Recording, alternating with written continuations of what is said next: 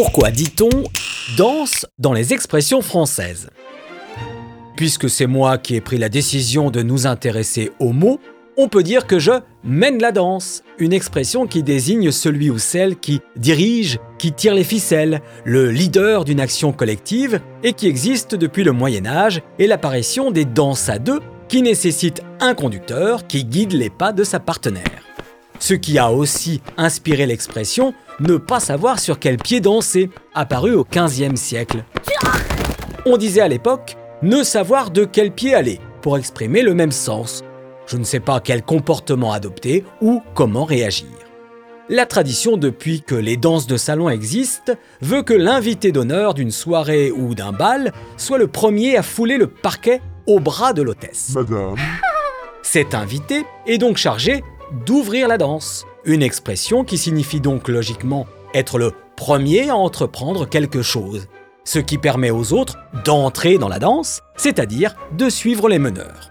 Rien à voir avec donner une danse, qui signifie en argot donner un coup ou une claque à quelqu'un, et qui trouve son origine dans l'ancien français, où le mot danse pouvait signifier correction morale. Avec le temps, et depuis le 19e siècle, on est passé à la correction tout court, et aux menaces du genre Attention, tu vas prendre une danse. Quand on est dans une situation critique, périlleuse, mais qu'on ne s'en rend pas compte, on dit que l'on danse sur un volcan.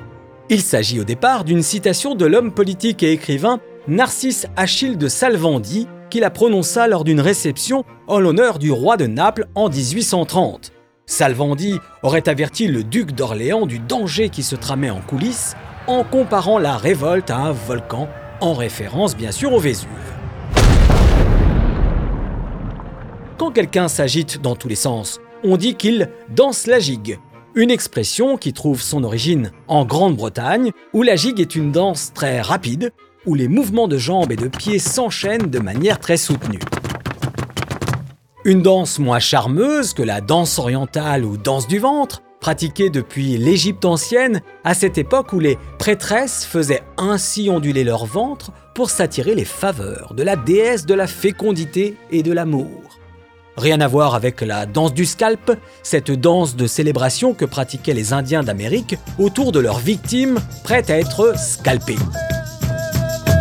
De nos jours, cette expression désigne une manifestation de joie suite à une victoire remportée sur un ennemi ou sur toute personne que l'on a dominée.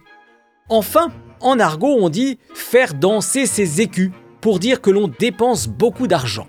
L'écu, la monnaie d'or qui a vu le jour sous le règne de Saint Louis et qui portait les armoiries du roi, est ici le symbole de la richesse. Et les faire danser, à les faire balancer, donc à les jeter.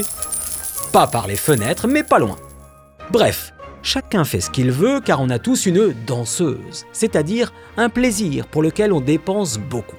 Pour comprendre son origine, remontons au XVIIIe siècle, époque où les salles de spectacle étaient cernées par les prostituées qui attendaient à la sortie les spectateurs les mieux pourvus. L'Opéra de Paris, par exemple, portait le surnom de marché au putain. Au XIXe, la prostitution devint monnaie courante et atteint l'intérieur des salles comme l'opéra, car certaines danseuses s'adonnaient à la fois à la danse et à la vente de leur charme. Les plus talentueuses devenaient ainsi la maîtresse d'hommes de la haute société qui dépensaient des sommes énormes pour satisfaire leurs caprices. C'est ainsi que l'expression avoir une danseuse a d'abord signifié entretenir une maîtresse coûteuse pour ensuite s'étendre à tout plaisir tout aussi coûteux. Sur ce, je ferme la danse et je vous dis à bientôt.